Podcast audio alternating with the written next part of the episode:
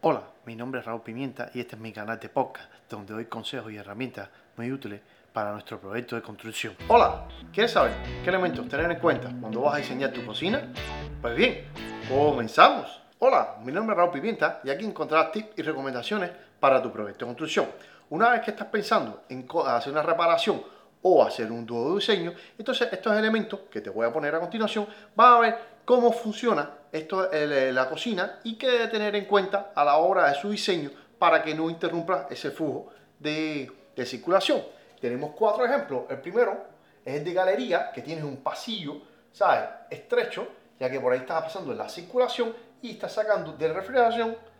pasando al fregadero y el fregadero llevándolo a una vez que lo llevarlo a la cocina. Y ahí, o te pueden pasar a la, al comedor o lo puedes poner en otro sitio. Entonces, esto te, como área de preparación, esto que estás viendo acá son los muros con el tema de hash. Esto sería el, el o la hora de plato. Y tenemos el otro ejemplo que sería la forma de L, que tendríamos aprovechando este espacio de la esquina, ya que tendrías este espacio continuaría así de la casa, entonces igual tenemos el refrigerador, una vez lo sacas acá, lo vas al fregadero, lo vas a preparar, de ahí lo vas a cocinar y ahí lo vas a sacar al comedor. Entonces, un, elemento que tiene en común es que igual tenemos en este, tanto uno como otro, tenemos las ventanas, que por el tema de la, cocina ayuda mucho ya que pasa, lo, después la circulación del aire, pasa por ahí, se dan los olores que salen de ese sitio, amén, que debe utilizarse siempre, tanto arriba de las cocinas, un campana de extracción. Por lo tanto, tenemos el otro ejemplo, que sería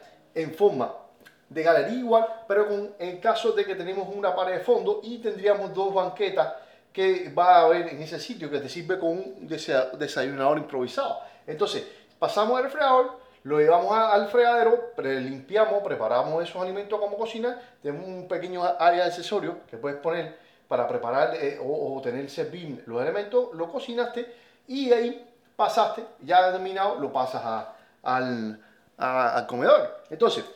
por último, porque puede haber varios ejemplos de temas de circulación, pero esto es lo más común que te puedes encontrar en una casa o un apartamento. Y entonces, que sería en forma de U que llevas igual, tenemos este, este espacio que acá se podría hacer, este, esta pared sólida, con un espacio, una ventana, acá puede hacer con un pequeño hueco, un vano que pueda, tenga eh, visual hacia este espacio de la casa y después una conexión por aquí, amén, que también la puede ver por este sitio. Entonces igual, este flujo de circulación que estamos teniendo acá, sale del refrigerador, del refrigerador lo estás llevando al fregadero o el área lavado, lo estás preparando, lavando todos esos alimentos y ahí lo vas a elaborar en la cocina, tienes espacio en los lados para triturar,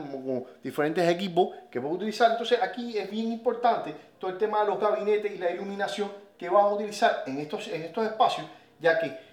una, aparte del sistema de funcionamiento que puede tener un espacio u otro, debes pensar en las dimensiones de tanto a la hora de esas personas estar trabajando y que se sientan como en ese espacio y no se sientan hostigados. Por lo tanto, es la importancia de la iluminación y, y que haya una buena comunicación entre los espacios.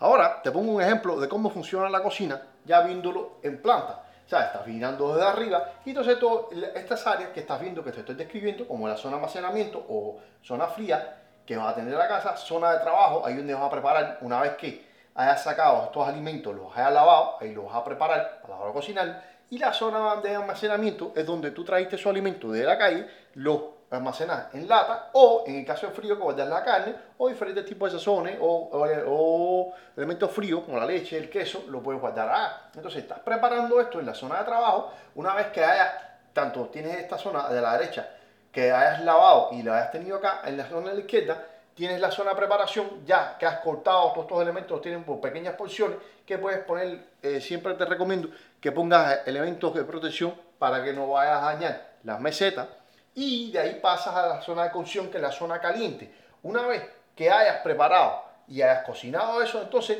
lo puedes poner ¿sabes? en cualquier espacio que tengas ya destinado para eso, preparar esa comida terminada, la sirve y la lleva eso, con esos utensilios, lo estás llevando a la mesa. Entonces, este es el principio de funcionamiento de que, cómo funcionaría una cocina, donde tenemos una zona de almacenamiento frío, tenemos una zona de trabajo que te sirve, una vez que hayas en la, de la zona de lavado hayas limpiado y lo hayas pasado a la zona de trabajo donde puedes tener diferentes tipos de máquinas, donde te puedes estar procesando ese tipo de alimentos que tienes acá, diferentes sazones, sal, esas cosas que lo puedes utilizar en cualquier momento de que estás trabajando Y en la zona de preparación, ya una vez que tienes todo, todo listo, a medida que estás cocinando la zona de cocción, lo puedes estar preparando y lo puedes llevar. Entonces es muy importante este triángulo de relación de que pasa de, almacenamiento de refrigerador, lo veas al fregadero y el fregadero a la cocina, a la hora de cocinarlo y ahí creas este vínculo porque ese para no es un cruzo de flujo. Entonces es bien importante cuando estás diseñando en la cocina tener estos elementos en cuenta.